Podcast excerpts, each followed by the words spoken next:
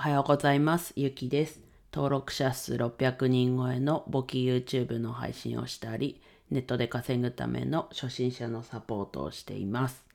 はい、今日はですね、久しぶりに面接を体験ということでお話ししていきます。はい、そこで得られたのは、まあ、自己表現というか価値観の表現がやっぱ重要だなと。まあもちろん面接なので相手の求める部分に対して自分はどうだよっていうところはまあ自己表現というかなんですけど基本的にはこう価値観を表現する。まあそれが結果どうなるかわかんないですけどでもこう入社してからのなんだろう相違がないようにはしたい。まあ何を重きを置いてるかですけど、まあ、とりあえず稼ぎたいとかだったらあれかもしれないですけど自分はなんだろう自分の価値観を伝えるというかそこは大事だなと今回の、うんと、アルバイト探し、うん、は思ってたので自分のこう価値観の表現は大事だなっていうことで思ったのでちょっと話してみます。はい。でね昨日は昨日ですねアルバイトの面接はお昼前ぐらいで1時間確保していただいたんですけど大体30分ぐらいちょうど30分ぐらいで終わりましたで手応えはあったようなないようなみたいな。でちょっと1個だけ質問されて答えた時にえっとその経理が、うん、と2人面接というかで1人は実際に経理担当の人。でもう1人はその上上の人というかっていう状況だったんですけど、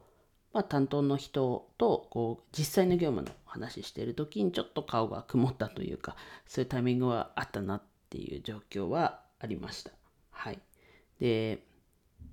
なんだろうな今までこういろいろ面接それこそ正社員もだしアルバイトもだし一応派遣、うん、派遣もアルバイト、うん、派遣、うん、派遣でで派遣先でのご面接とかも、ね、むしろ今の会社とか最初派遣で行ったので、うん、あったわけなんですけどこう今までと違うなっていうところはしっかりこう自分を出せたというところ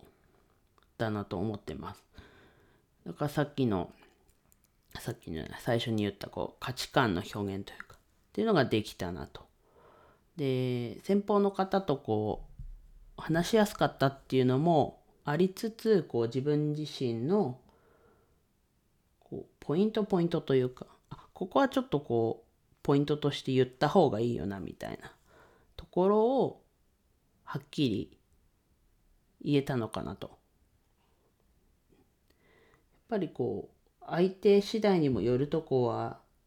あると思うんですけどやっぱりこう採用する側もされる側も結局ねこれも冒頭にちょっと言いましたけど入社してからの相違がない方がいいと思うのでそこも相手も言ってくださってたのでなんか言いやすかったのはやっぱあるのかなと思います。それはその場としてね。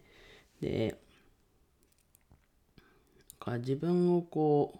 そうですね。そこの部分プラスそれ以上にこう自分の価値観をお伝えすることはできたかなと。で最後に何かありますかって言われてでその経理の実担当じゃないその経理をの上上長というか方がこう営業から移動してきて途中の会話でね簿記を YouTube で見たりとかって話してたので自分の簿記アニメチャンネルもあこれなんです。っていうふうにお伝えすることができたのでそれもそれで良かったことかなと。もちろんね簿記ちゃんとやってっていう結果ではありますけど今自分がやってることはこういうことです。こういうことがしたしたいんですっていう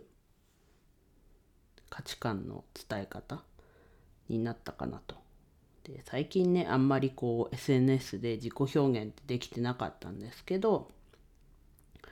こう面接ではしっかりとこう自分の思ってるところ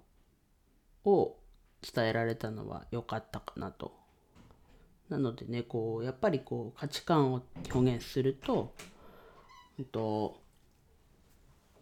なんだろうな似たような価値観の人が集まってくるのでやっぱりこう過ごしやすいというか、ね、ずっとこうそう思うとぬるま湯にいるのってなるかもしれないですけど結局こうやっぱりストレスなくみんなで切磋琢磨してできる環境ってすごい大事だなと思うのでやっぱりこう自分の価値観を表現するのって大事だなと。でそれは今だったら SNS でいいでしょうし。うん。っていうのが今回の面接久しぶりに体験して思ったところでした。はい。今日からね3連休の人あ自分は3連休でまた月曜行くんですけどまあこっからねゴールデン、本当ゴールデンウィークっていう人もいると思うんですけどね、何をやるか、別にね、休むのも一つですし、ちゃんとこう、